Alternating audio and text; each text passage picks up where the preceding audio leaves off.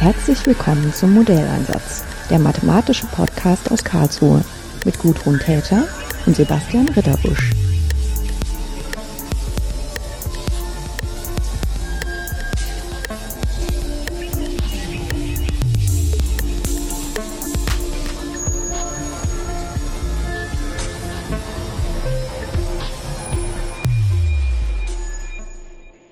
Schönen guten Tag.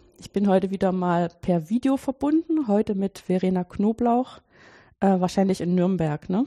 Genau, in Nürnberg. Das spielt irgendwie gar nicht so eine richtige Rolle heutzutage. Über den Weg gelaufen sind wir uns auf Twitter. Und ähm, ich hatte dann auch gleich erstmal was falsch verstanden. Das war auch sehr lustig. ähm, Verena, wer bist du? Ähm, ja, also Verena Knoblauch aus Nürnberg. Ähm, ich bin Grundschullehrerin, ähm, ich bin Medienpädagogin, ich bin in Nürnberg mittlerweile auch medienpädagogische Beraterin äh, für digitale Bildung für Grund- und Mittelschulen. Und äh, ja, ich glaube, der Grund, warum wir uns jetzt hier auch treffen, beziehungsweise warum wir uns auch auf Twitter begegnet sind, ist ähm, der, dass ich mich einfach mit dem Thema digitale Bildung seit einigen Jahren äh, viel beschäftige und ähm, da auch den Austausch suche und auch viel in der äh, Fortbildung, in der Lehrerfortbildung unterwegs bin oder als Referentin. Und ja, ich glaube, so sind wir jetzt hier gelandet. Ja, da gibt es ja immer das vielbeschworene Twitter-Lehrerzimmer, ne? Genau. ähm, in dem, also der Zusammenhang, wo ich dir begegnet bin, war, dass der ähm, Herr Frische, den ich auch schon im Podcast gesprochen habe. Der hat da also ein Spiel vorgestellt, was er für seine Schülerinnen und Schüler mal ähm, soeben, sag ich jetzt mal, äh, entworfen hat, ähm, im Zuge der Tatsache, dass er jetzt halt für viele Wochen vor den Osterferien und jetzt auch nach den Osterferien wieder seine Schülerinnen und Schüler im Mathe- und Physikunterricht nur aus der Ferne äh, unterrichten kann. Und ähm, die Frage war für mich sozusagen, ich kann mir vorstellen, wie man das mit etwas älteren Schülerinnen und Schülern macht. Vielleicht auch, weil ich selber ja ähm, Erwachsene unterrichte, von denen ich auch davon ausgehe, dass die irgendwie schon wissen, wie sie lernen und wie sie auch sich Informationen besorgen, aber dass ich mir schwer vorstellen kann, wie man das ähm, tatsächlich durchführen kann für die jüngsten Schülerinnen und Schüler, also in der Grundschule, für die du ja ähm, Erfahrungen präsentieren kannst. Ähm, was sind denn, vielleicht fangen wir einfach ganz aktuell an, was sind denn deine Erfahrungen jetzt in der Zeit ähm, des Fernunterrichts für deine Kleinen? Boah, also gerne. Ich habe so eine ganz gemischte Erfahrung, muss ich sagen. Also ich habe auch die Erfahrung gleichzeitig als Mama noch, weil hm. mein Sohn gerade auch äh, in der ersten Klasse ist und jetzt auch zu Hause ist und nicht in die Schule gehen kann. Und ähm, ja, ich habe so die Erfahrung gemacht, dass es zum einen für die Kleinen äh, total schwierig ist, äh, jetzt zu Hause zu sein und die Aufgaben jetzt zu Hause zu erledigen, einfach weil ihnen, äh, ich glaube, weil für kleine Schüler der Kontakt zur Lehrerin oder zum Lehrer noch wichtiger ist vielleicht als für die Großen. Die Großen sind eher auch mal froh, wenn sie äh, den Lehrer nicht sehen müssen und die Kleinen brauchen diesen Kontakt, denen fehlt auch total ähm, die Gemeinschaft in der Klasse, dass sie da ihre Freunde äh, auch haben. Und ähm, was ich mitkriege, jetzt auch über Twitter, wenn man sich mit vielen Kollegen austauscht, ist halt so ein Zwiespalt. Ne? Auf der einen Seite, also welche Möglichkeiten habe ich jetzt? So, ich kann natürlich äh, Arbeitsblätter verteilen und ich kann sagen, mach im Arbeitsheft Seite äh, 20 bis 25. Ähm, das ist für die Kinder natürlich irgendwann überhaupt nicht mehr motivieren, wenn man einfach nur äh, diese Arbeitsblätter abarbeitet. Auf der anderen Seite gibt es ganz viele Kollegen, die sich jetzt Gedanken machen und ganz kreative Aufgaben stellen und versuchen, digitale Medien damit einzubinden. Und ähm, dann kriegen sie auch wieder die Rückmeldung von Eltern von zu Hause, die wollen das gar nicht, die wollen eigentlich bitte lieber nur Arbeitsblätter kriegen, weil halt das das ist, was zu Hause am einfachsten umsetzbar ist, beziehungsweise was die Kinder halt schon kennen. Und ich glaube, das ist das, die Besonderheit an der Grundschule, dass die Kinder halt einfach noch die Unterstützung von den Eltern zu Hause brauchen. Gerade wenn ich jetzt Aufgabenformate machen möchte, äh, die sie vielleicht noch gar nicht kennen aus dem Unterricht. freiere Aufgaben, kreativere Aufgaben. Ja, und das ist so ein Zwiespalt. Also was mache ich jetzt? Mache ich stupide Arbeitsblätter? Damit wird eigentlich keiner glücklich. Oder mache ich kreativere, freiere Aufgaben und habe aber gleichzeitig wieder das Problem, ähm, dass die Eltern damit vielleicht dann auch überfordert sind, weil die ja auch gerade wieder ganz andere Probleme haben äh, Homeoffice machen müssen oder Existenzängste auch zu Hause haben, weil ja. vielleicht gerade äh, ihr Betrieb äh, den Bach runtergeht. Und ähm, da ist man eigentlich in so einem in so einem Zwiespalt, wo es auch, glaube ich, keine Patentlösung leider dafür gibt. So, das finde ich ganz schwierig und das kriege ich von ganz vielen Seiten eben mit. Ähm, ja, dass man da so auf der Suche nach dem richtigen Weg ist, aber der ist schwer zu finden. Ja. Ich meine, also das ist jetzt ein bisschen die Erfahrung, die ich auch mit unseren Kindern in der Schule gesammelt habe. Ich hatte immer den Eindruck, in der Grundschule wird sowieso sehr viel mehr ähm, experimentiert, ausprobiert und der Unterricht äh, konstruiert ringsum die unterschiedlichen Bedürfnisse von Schülerinnen und Schülern, also die halt einfach mit sehr unterschiedlichem Vorwissen kommen, sehr unterschiedlichem Temperament und wo es ja auch noch gar keine Aufteilung gibt, die dann zum Beispiel ab Klasse 5 oder bei manchen Bundesländern dann ab Klasse 7 erfolgt. Also die sind alle zusammen und müssen irgendwie so die, sag mal mal, die Basics lernen, ne? Lesen, ja. schreiben, rechnen ja. und wie man in einer Gemeinschaft klarkommt. Ja. Und ähm, da denke ich, also habe ich zumindest erlebt, dass da die Freiheit dessen, was äh, Lehrerinnen und Lehrer machen, bisschen größer ist, aber die auch ein bisschen mehr damit zu tun haben, dass dann auch Eltern sich da noch anders für verantwortlich fühlen. Ne? Weil für die Eltern ist das dann auch immer der erste Schritt, dass die Kinder irgendwo hinkommen, wo jemand über die bestimmt und wo dann auch immer das Gefühl besteht, die Einschätzungen zum Beispiel in Noten, die sind dann immer gleich so mhm. lebensentscheidend und da muss man dann bis, manchmal bis aufs Messer mit dem Lehrer kämpfen, der dann meistens eine Lehrerin ist. Ähm, ich, wie, wie erlebst du denn, äh, wenn der, äh, wenn das halt nicht aus der Ferne ist, sondern wenn du die Schülerinnen und Schüler im Klassenraum hast, deine, äh, deinen Unterrichtsalltag? Mein Unterrichtsalltag, Boah, ich glaube, es gibt keinen Alltag. Okay, genau. also, äh, genau. Ähm, was meinst du denn genau mit Unterrichtsalltag? Ja, also wie, ähm, wie planst du dir, äh, was du mit den Schülerinnen und Schülern machst? Und ähm, wie viele von den Plänen funktionieren dann auch so in der, in der Klasse? Ähm, jetzt im Präsenzunterricht, wenn ja, ich jetzt nicht genau. äh, hier gerade im Corona-Exil sitze. Genau. Ähm, wie plane ich? Naja gut, äh, zum einen plane ich, äh, indem ich mich natürlich irgendwie an einem Lehrplan orientiere, ja. ähm, was gerade so anliegt oder was gemacht werden sollte. Ähm, dann plane ich natürlich auch ähm, das Thema von der Klasse her. Das heißt, ich muss natürlich gucken, ähm, was sind die Bedingungen in der Klasse, ja, also ähm, was ist das Vorwissen, äh, was können die Kinder, was können sie noch nicht ähm, auch wofür interessieren sich die Kinder. Das kann ja auch von Klasse zu Klasse äh, unterschiedlich sein. Und dann versuche ich, äh, den Unterricht so zu planen, äh, dass er eben auf die Klasse und auf die Kinder auch passt.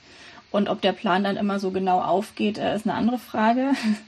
Ähm, ich bin auch kein großer Freund davon, äh, einen ganz festen Plan zu haben und den äh, auf Teufel komm raus durchzuziehen. Ähm, das passiert schon öfters mal, dass wir dann auch eine andere Abzweigung nehmen im Unterricht und ähm, ich glaube, wenn man auch, sagen wir mal, die Interessen oder die Bedürfnisse der Schüler mit einbeziehen will, dann passiert das auch ganz automatisch, dass es halt mal von meinem Plan so ein bisschen abweicht. Ähm, und ich glaube, dann braucht man auch so einen gewissen Grad an Flexibilität, dass man das auch zulassen kann. Ja. Ja, das ist ja so auch so ein bisschen so eine persönliche ja, ich weiß auch nicht, ich sage jetzt mal einfach so eine Entwicklungsstufe in dem, wie man sich selber auch als Lehrperson sieht, dass man das aushalten kann. Ne? Also ich bin nicht der Bestimmer, sondern ich ähm, leite an und äh, muss auch so ein bisschen zwar nicht das Zepter aus der Hand geben, aber auch irgendwie damit umgehen können, wenn das nicht genauso funktioniert, wie ich mir das vorgestellt habe. Ja, ich glaube, das ist heutzutage sowieso ein ganz wichtiger Punkt für uns Lehrer, so dass wir wegkommen von dieser alten Vorstellung, dass da so ein allwissender hm. äh, Lehrer vorne steht, der weiß alles, der hat, äh, der hat quasi die Wissenshoheit und versucht den Kindern das jetzt irgendwie äh, einzutrichtern. Dass das nicht funktioniert, wissen wir eigentlich schon lange und da kommen wir jetzt auch wieder zur Digitalisierung zurück. Also gerade äh, jetzt äh, mittlerweile, ähm, glaube ich, kann keiner von sich behaupten, dass er alles weiß. Also dafür äh, gibt es zu viel Wissen und das ändert sich auch viel zu schnell und ähm, da habe ich gar kein Problem, äh, auch dazu zu stehen und zu sagen, so, ähm, es gibt Sachen, die weiß ich nicht. Ich finde, es ist viel wichtiger, sich zu wissen, äh, sich zu helfen zu wissen. Und das ist auch das, was ich versuche, den Kindern zu vermitteln. Das ist auch der Grund, warum wir zum Beispiel auch im Unterricht üben, ähm, eine Kindersuchmaschine zu bedienen, weil ich das ganz wichtig finde, den Kindern zu zeigen, äh, dass sie selbst auch in der Hand haben, sich Informationen zu beschaffen. Ja, dass man nicht immer, also als Kind ist es ja so, wenn man was nicht weiß, dann muss man den Erwachsenen fragen. Und das ist ja auch nicht falsch. Natürlich kann man die Erwachsenen fragen, aber ihnen auch zu zeigen, man hat selber auch in der Hand, äh, man, man kann sich selber irgendwie informieren auch, ähm, finde ich ganz wichtig. Ja. Ähm, ich hatte in der Vorbereitung unseres Gesprächs auch nochmal geschaut, du hast in deiner Schule auch initiiert, dass es sogenannte Tablet-Klassen gibt. Was war denn äh, der Ausgangspunkt, dass es überhaupt zu dieser Idee gekommen ist? Also die Idee hatte eigentlich nicht ich. Ich habe sie dann nur umgesetzt. Ja. Ähm, die Idee kam von außen. Ähm, eine bei uns ortsansässige Softwarefirma kam auf unsere Schule zu. Ähm, die sind in Bildungsfragen sehr interessiert und die hatten, glaube ich, im Radio einen Bericht gehört ähm, über digitale Medien oder Tablets im Gymnasium. Und dann haben sie sich gedacht, manchmal hört es immer nur über Gymnasien oder über weiterführende Schulen und ähm, ob das nicht auch was für die Grundschule wäre. Und die kamen dann wirklich auf unsere Schule zu und haben angeboten, zwei Klassensätze Tablets zu spenden. Und dann kam mein Chef zu mir und hat gesagt, Mensch, Frau Knoblauch, äh, wollen Sie einen Klassensatz Tablets haben?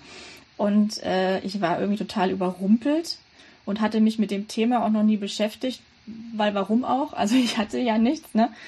Und dann äh, habe ich so spontan gesagt, ja klar will ich die haben.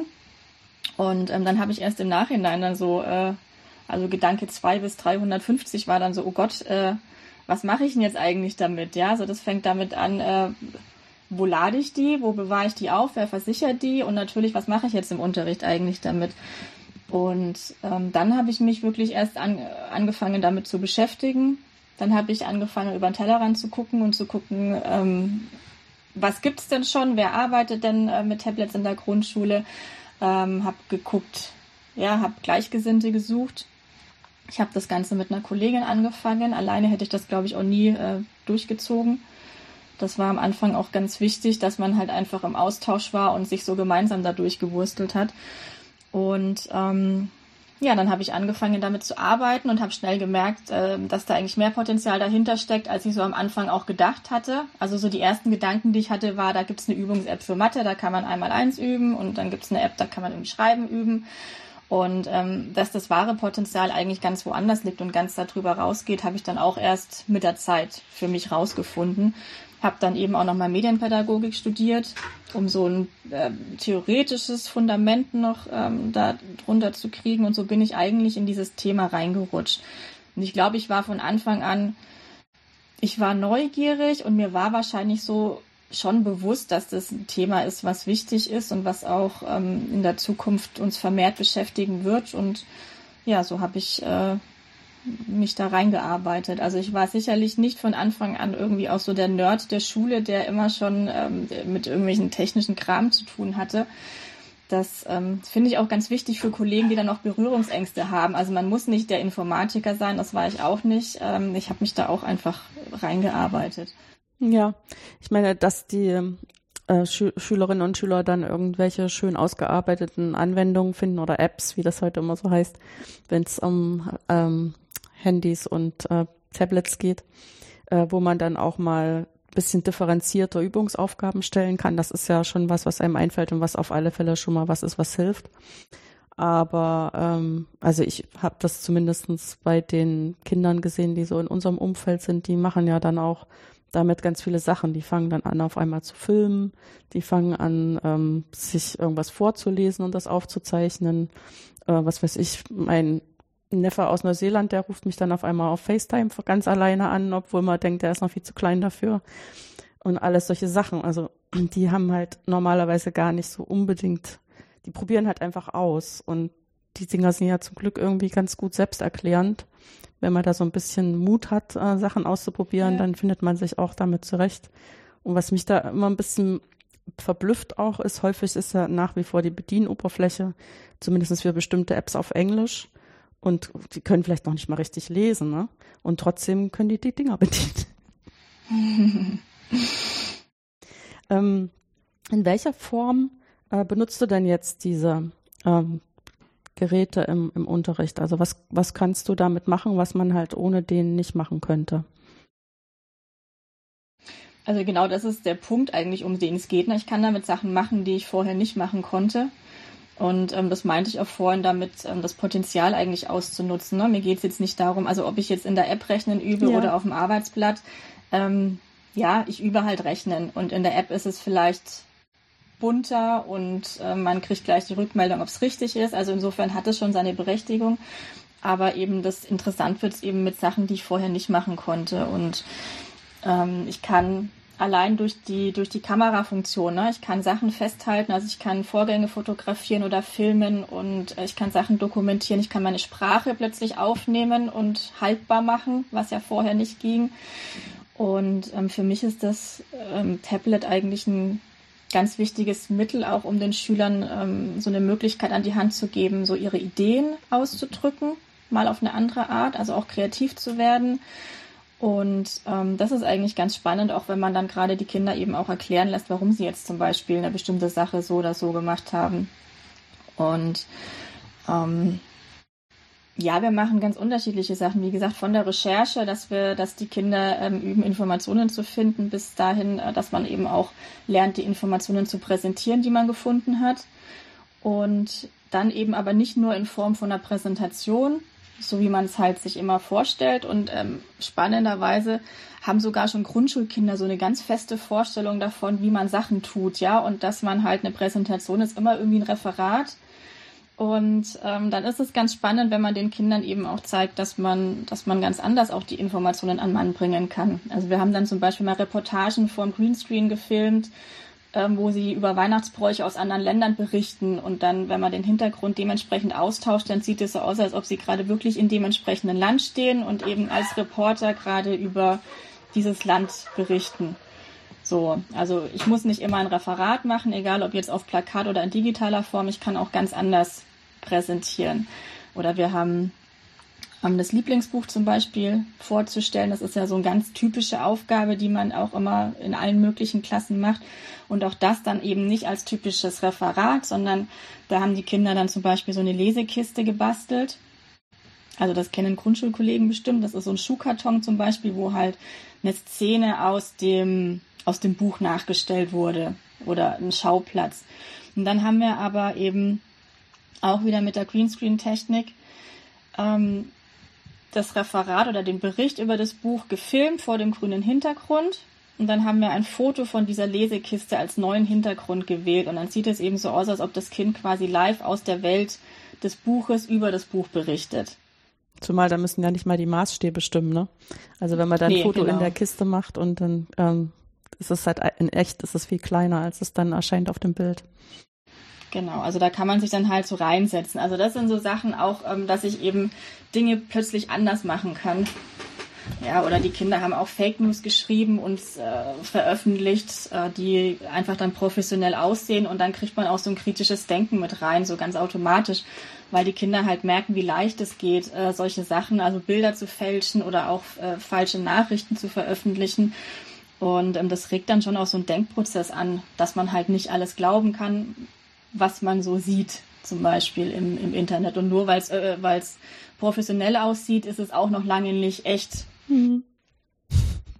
Bei mir ist das auch immer so. Ich sage immer meinen Studenten, nur weil sie es mit LaTeX geschrieben haben und sieht dann gleich aus wie ein fertiges Manuskript, stimmt das noch nicht, was da steht. Das erscheint einem ja, manchmal selber genau. schon so, dass es einen überzeugt, nur weil es ähm, professionell aussieht. ja. Ja, und ich, ich finde halt, also ich kann das natürlich den Kindern auch einfach erzählen, Ne, und äh, mit erhobenem Zeigefinger sagen, heute haben wir ein wichtiges Thema, wir mhm. müssen mal äh, darüber sprechen. Aber was das wirklich bedeutet, wird ja nicht greifbar für die Kinder. Und in dem Moment, wo ich es aber selber gemacht habe, ist das völlig klar. Also wenn ich so tun kann auf dem Foto, als ob ich ähm, gerade in Griechenland war und es sieht einfach echt aus und ich habe das mit drei Klicks als Drittklässler hingekriegt, dann wird mir bewusst, wie leicht das geht. Mhm. So, da habe ich einen anderen Ansatz zu der, zu der ganzen zu der Thematik. Ja, ähm, so wie du das beschrieben hast, sind aber eure Tablets ja in der Schule, ne? Die sind in der Schule. Ja, das heißt, so richtiger Vorsprung dafür, dass man dann ähm, auch den Unterricht aus der Ferne ein bisschen anders gestalten kann, sind nur das, was die gelernt haben, aber nicht, dass die äh, diese Lernumgebung, die sie aus der Schule kennen, auch zu Hause hätten. Nee, also die sind ähm, in der Schule, wobei jetzt mittlerweile ähm, viele Schulen ja auch ähm, tatsächlich schuleigene Geräte an Schüler ausgeben und verleihen, ähm, damit die jetzt auch zu Hause weiterlernen können. Aber das ist jetzt gerade momentan sicherlich auch einer der Punkte. Ne? Es wird immer gefordert, dass der Unterricht jetzt digital oder der Fernunterricht äh, digital auch abläuft. Ähm, dass natürlich gar nicht alle Schüler zu Hause die Ausstattung haben, das zu tun, ist ja, ist ja mal ein ganz großer Punkt. Und dann sind wir wieder bei dem Punkt, Grundschüler brauchen im Prinzip dann auch die Unterstützung. Ja, das, ich denke ja auch den, bei den älteren Kindern, da und sobald die finanziellen Möglichkeiten dafür da sind, kommen ja auch die Eltern schon mal auf die Idee, dann die auch auszustatten, äh, damit sie also alles Mögliche damit machen können. Kinder wollen dann auch häufig irgendwelche Spiele damit spielen. Ähm, bei den jüngeren Kindern denke ich halt nach wie vor, dass es da auch so ein Makel gibt, dass man sagt, ähm, man will gar nicht, dass die so viel am Bildschirm Zeit verbringen und auch vielleicht deswegen gar nichts angeschafft hat. Und andere, die haben eben auch einfach gar nicht die finanziellen Möglichkeiten, um dann vielleicht alle Kinder im Haus mit einem eigenen Gerät zu versorgen. Das beobachten wir ja sogar bei unseren Studierenden, dass sie dann eventuell gar nicht die richtige Internetverbindung haben, um dann von zu Hause aus so eine Live-Präsenzveranstaltung ähm, sich angucken zu können. Ne? Ja. ja, das sind so Sachen, die man jetzt gerade momentan auf jeden Fall einfach im Hinterkopf haben muss. Ne? Also das eine ist, äh, haben die Kinder überhaupt die Möglichkeit, also Geräte, Ausstattung, Internet. Und das nächste ist natürlich auch, ähm, dann gibt es vielleicht ein Gerät in der Familie und äh, da sind aber die Eltern auch zu Hause, machen Homeoffice. Also auch das sind so Sachen, wenn ich dann äh, zum Teil mitkriege, dass Schulen jetzt eins zu eins den Stundenplan irgendwie per Live-Schaltung durchziehen wollen. Und dann ist irgendwie Anwesenheitspflicht um 8.30 Uhr in der Videokonferenz, wo ich dann auch sage, ähm, das können manche Familien halt nicht leisten in dem Moment. Ja. weil äh, das Gerät anderweitig gebraucht wird. Oder eben gerade bei jüngeren Schülern, die brauchen dann vielleicht eben auch die Hilfe der Eltern überhaupt, um das zu starten. So, und äh, die Eltern haben aber zum Teil gerade vielleicht wirklich andere Sorgen und da steht Schule auch jetzt nicht an Priorität Nummer eins und ich glaube, das kann man dann auch verstehen. Und ähm, ich finde, das sind Sachen, die man einfach im Hinterkopf haben muss. Und dann muss ich als Lehrer das vorher erstmal abklären, äh, muss wissen, wie die Voraussetzungen in meiner Klasse sind und dementsprechend dann auch den Plan machen. Ja. Also da geht es eigentlich auch ganz schön viel um Kommunikation, die über das hinausgeht, was jetzt wirklich inhaltlich gemacht werden soll. Ja, definitiv. Ja. Ähm, was ich ja auch so ein bisschen äh, spannend finde als Frage. Natürlich ähm, lernt man prinzipiell in der Schule und in der Grundschule meiner Erfahrung nach erst recht auch Sachen einfach zusammen zu machen. Und ich denke, zumindest im, hab jetzt, bin da keine Spezialistin, aber in meiner Beobachtung ist es so, dass wenn ich halt die Möglichkeit habe, das ähm, mithilfe so, von so technischen Möglichkeiten zu machen, also jetzt am Tablet kommt halt Bild und Ton und ähm, was weiß ich, das Verlinken von Inhalten und was weiß ich, was man da alles machen kann zusammen, dass es da auch nochmal eine, eine andere Möglichkeit gibt zu lernen, wie man Sachen zusammen macht. Ähm, jetzt hatte ich ja eigentlich gehofft von dir zu hören, dass dieses Wissen sich jetzt auch ähm, als positiv erweist für deine Schülerinnen und Schüler, die du jetzt aus der Ferne erreichen musst. Das ist, die, naja, ich habe jetzt wirklich die letzten Wochen äh, ganz viele Webinare gemacht und Kollegen fortgebildet oder mhm. ähm, Ideen gezeigt, ja. Also ich bin jetzt ja für Fernunterricht auch kein Experte. Ich ja. habe da genauso viel Erfahrung jetzt äh, wie alle anderen auch. Ähm, ich habe da ja keinen Wissensvorsprung.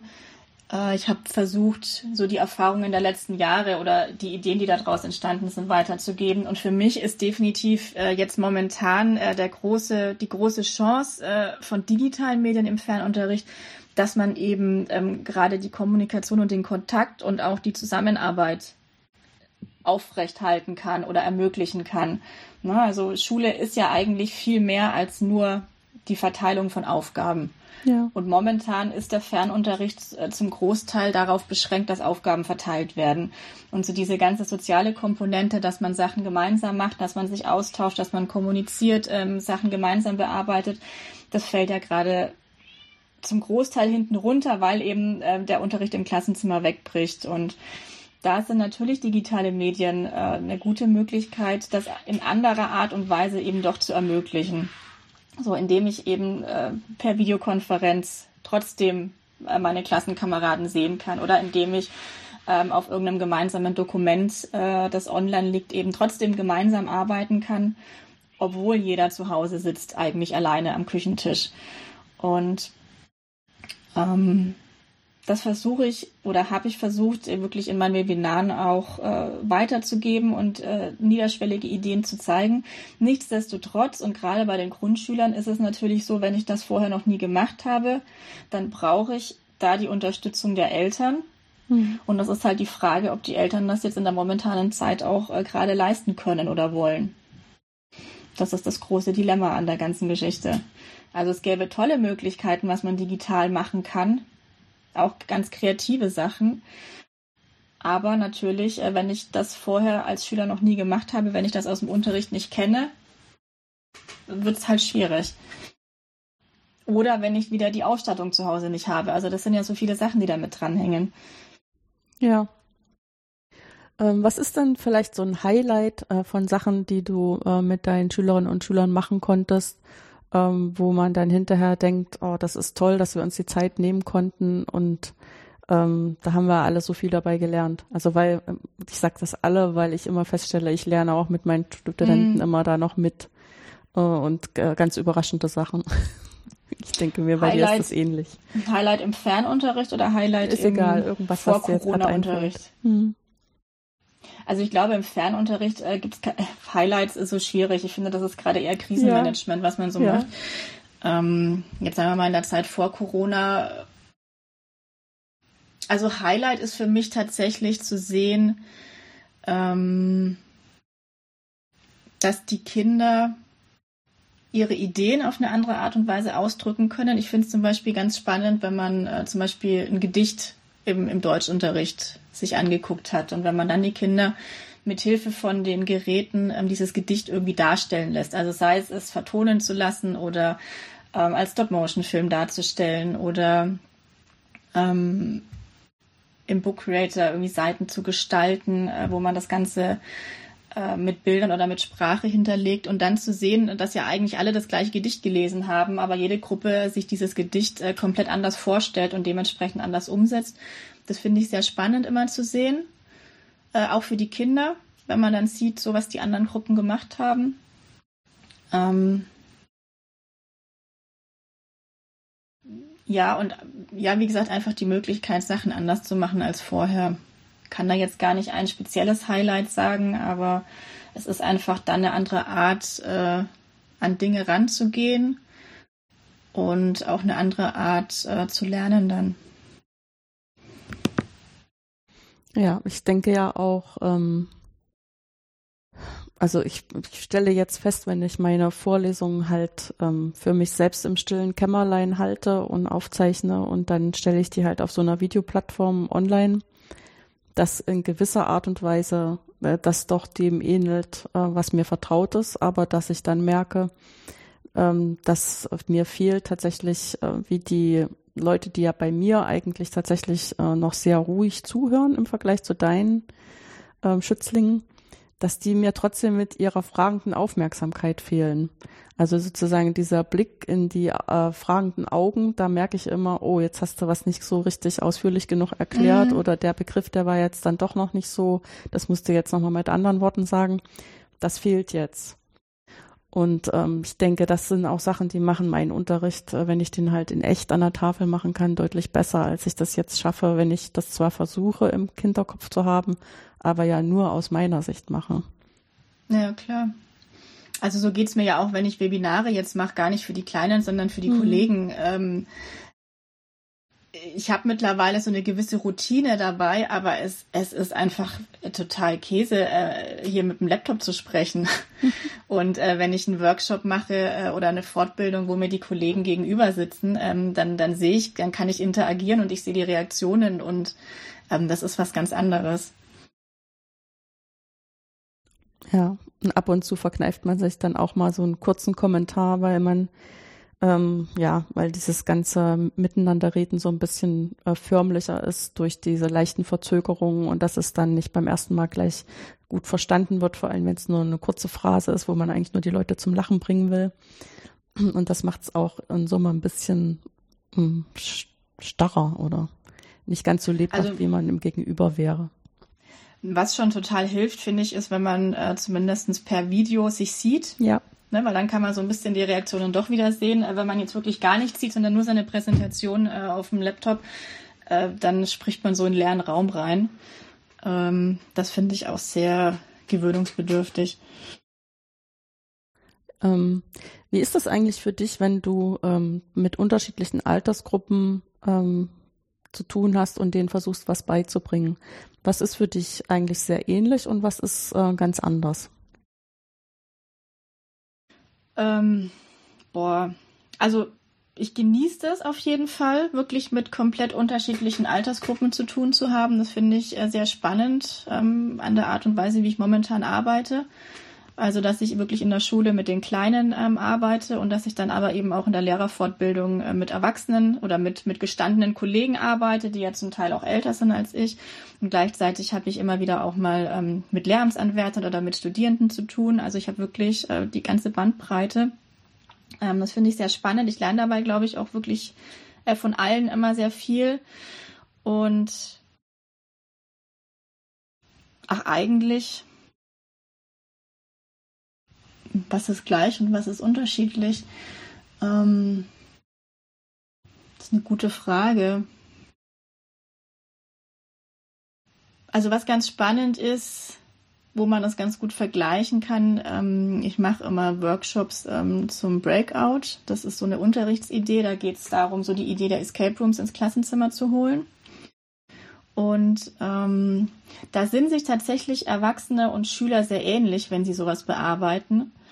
Also das, äh, da geht es ja viel auch darum, dann, ähm, dass man eben bei Aufgaben auch gar nicht genau weiß, äh, was da jetzt zu tun ist und dass man da ein bisschen knobeln muss und um die Ecke denken und ähm, eben auch aushalten, so die Lösung nicht auf dem Silbertablett präsentiert zu kriegen. Und das ist was, was Erwachsene und Kinder äh, ganz gleich doof finden.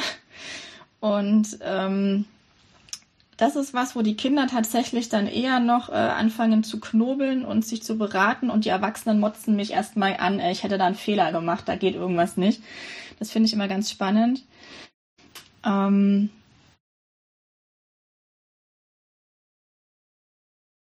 Ansonsten, ja, es ist schwer zu vergleichen. Ich meine, natürlich äh, spricht man mit Kindern anders als mit Erwachsenen, äh, ist ganz klar.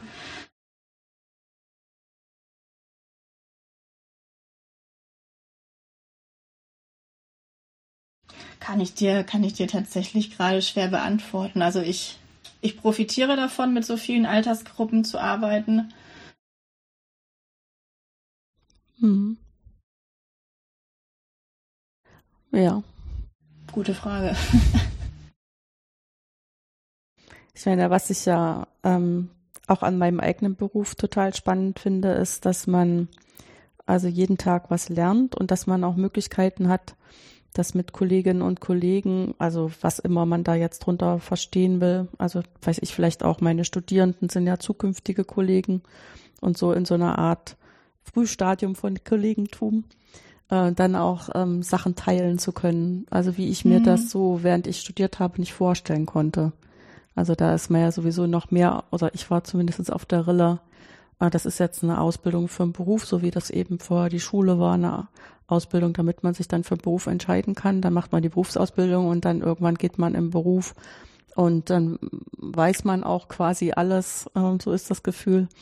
Und ähm, setzt das dann einfach Tag für Tag für irgendwelche Aufgaben, die der Beruf halt typischerweise bringt, um. Und damals habe ich mir überhaupt nicht überlegt, dass viel von der Freude an meinem Beruf und auch als, wenn ich das jetzt zeitmäßig einteilen sollte, ziemlich viel im Umfang damit zu tun habe, dass ich mein Wissen teile. Und mhm. äh, dass, dass man das auch irgendwie ja nicht in einem Unterrichtsfach beigebracht kriegt, sondern dass man das immer so beiläufig zwischen den Zeilen in allen möglichen unterschiedlichen Kontexten äh, so mitgekriegt hat. Ne? Mhm. Weil ich meine, Wissen teilen als Lehrperson ist ja das eine, aber selbst da muss man dann noch das eine oder andere für sich selbst entdecken und äh, lernen und umsetzen, aber auch so äh, sich einfach zu, also jetzt, ich meine, jetzt ist das alles ein bisschen unterm Brennglas, wenn man dann auf einmal alle auf online umstellen mussten und dann überlegt, was gibt's denn eigentlich für Vorbilder und welches von davon passt zu mir und was kann ich auch technisch umsetzen. Äh, da hat man das nochmal mehr gemacht, dass man wirklich miteinander auch darüber spricht. Und ich mhm. finde das halt auch total spannend, äh, das auf Twitter immer so ein bisschen zu beobachten, wie da auch so die Tipps immer so hin und her gehen. Ja. Das finde ich voll gut.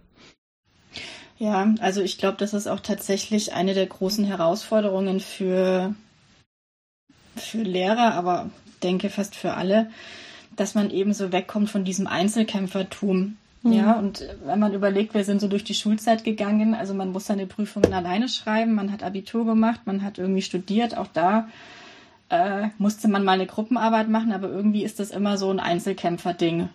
Also man hat eine Note im Examen, man, ne, also das ist, das ist ja kein nichts, was man sich gemeinsam erarbeitet hat, sondern das, das muss man irgendwie selber machen.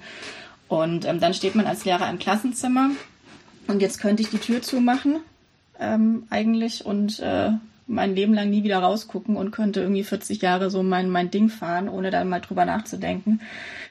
Und ähm, ich glaube, das ist heutzutage eine ganz große Herausforderung, da die Kollegen auch dazu ermutigen, ähm, ja, rauszugucken und über den Tellerrand zu gucken und sich eben auch auszutauschen. Sei es jetzt äh, bei Twitter oder äh, bei regionalen Fortbildungen. Also da gibt es ja viele Möglichkeiten. Aber einfach so ähm, weg von diesem Einzelkämpfertum zu kommen. Und ähm, dann profitieren auch alle davon. Und natürlich macht man sich damit immer so ein bisschen angreifbar. Ne? Also in dem Moment, wo ich Leute bei mir im Unterricht zugucken lasse oder auch äh, in der Fortbildung äh, bin und Sachen von mir zeige, es kann ja immer sein, dass das jemand doof findet, was ich mache. Ja. Und ähm, wenn ich das nicht zeige und nicht damit rausgehe, äh, dann bin ich ja relativ sicher, weil dann kann mich auch keiner kritisieren. Aber ich lerne halt selber auch äh, nichts dabei. Also ich merke das, wenn ich auch, wenn ich selber Workshops mache als, als Referent, ich lerne da immer wieder selber auch ganz viel dabei. Und ähm, gerade so dieser Austausch auf Twitter finde ich ist ganz wichtig. Und ähm, ich habe da mit Kollegen zu tun äh, aus anderen Bundesländern, von anderen Schulformen. Also wir haben eigentlich nichts miteinander äh, gemeinsam. Und trotzdem ähm, kann man ganz viel voneinander profitieren und voneinander lernen. Und das finde ich ganz wichtig diesen Austausch zu suchen und eben nicht zu sagen, so, ich bin in Nürnberg, ich bin Grundschullehrer, mich interessieren maximal andere Grundschulen in Nürnberg und alles, was drüber rausgeht, geht mir, geht mir nichts an, weil ähm, das ist ja nicht mein Bereich. Ja. Klar, und dann macht man sich erstmal, also man muss ein bisschen den Mut sammeln, dass man und auch die Zeit finden, das zu machen. Klar, es ist eine Zeitfrage, ja. aber es ist auch so eine Frage, aus der Komfortzone mal ja. rauszukommen und eben äh, darüber rauszugucken. Ja, um sich dann selber überhaupt die Chance zu geben, zu merken, dass das eigentlich ähm, in Summe äh, positiv ist. Ja. Genau. Für mich ist das ja mit dem Modellansatz auch ein bisschen so, dass ich da aus meiner Komfortzone rausgehe, ähm, weil ich ja ähm, Spezialistin nur für Mathematik bin und nicht Spezialistin mhm. fürs Gespräche führen. Aber trotzdem gehe ich halt aus jedem einzelnen der Gespräche hervor mit Sachen, die ich so vorher noch nicht durchdacht hatte und die ich vorher so nicht wusste und finde das total klasse. Ja, genau. Gut. Du, Verena, dann danke ich dir ganz herzlich, dass du dir in dem ganzen Durcheinander auch noch die Zeit für das Gespräch genommen hast. Ja, sehr gerne. Genau, und dann gucken wir mal, äh, wenn wir uns immer mal auf Twitter zuwinken, wie es uns beiden genau. so ergeht. so machen wir das. Ja, danke fürs Gespräch.